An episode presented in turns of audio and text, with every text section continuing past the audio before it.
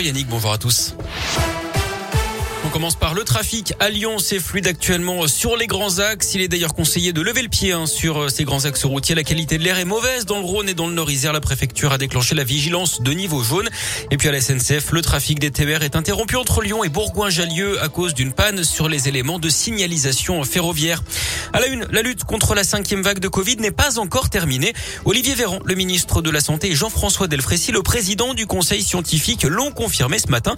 Il faudra être patient avec Omicron qui va encore nous impacter pendant plusieurs mois, Gaëtan Barallon. Oui, d'après Olivier Véran, le pic Omicron n'est pas encore là, mais un plateau haut pourrait être atteint dans quelques jours. La vague d'hospitalisation, elle, restera très lourde jusqu'à la mi-mars avant une baisse progressive et très lente. C'est le président du conseil scientifique qui l'affirme, Jean-François Delfrécy, qui évoque également l'apparition d'un sous-variant Omicron BA2 apparu en Inde où il sera en train de devenir majoritaire.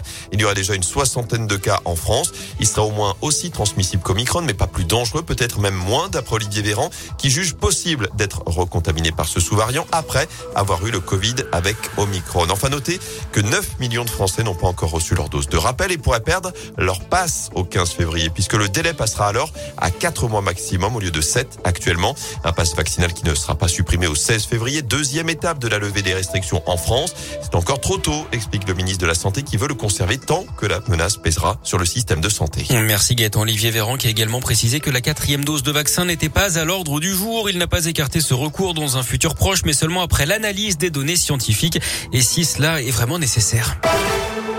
Les suites d'une affaire sordide à Lyon, une femme brûlée White Spirit par son compagnon. D'après le progrès, elle venait de rompre avec lui. C'est en lui annonçant leur séparation définitive samedi après-midi qu'il l'avait aspergé de liquide inflammable et mis le feu à ses vêtements avant de s'enfuir. La victime avait été transportée à l'hôpital Édouard Herriot pour des brûlures au bras et au visage avec une ITT évaluée à 80 jours. Lui a été déféré en vue d'une de l'ouverture d'une information judiciaire pour tentative d'homicide volontaire par ex-conjoint. Le parquet a requis son placement en détention provisoire.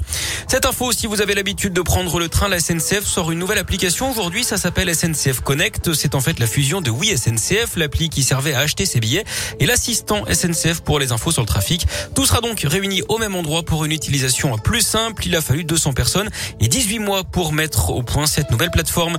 Et puis en bref aussi cet incendie en Orisère ce matin, le feu a pris dans un garage automobile de Chana au sud de Lyon. 12 voitures ont brûlé. Une enquête est ouverte par les gendarmes mais la piste criminelle ne semble faire aucun doute. Du tennis avec l'Open d'Australie, Gaël Monfils vient de débuter son match contre l'Italien Matteo Berrettini.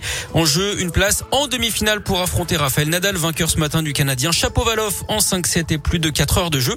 Et puis du basket avec Lasvel qui joue en Euroleague. Ce soir, les Villeurbanais affrontent le Bayern Munich à 21h à l'Astrobal. C'est à suivre sur la chaîne L'équipe en clair et gratuitement.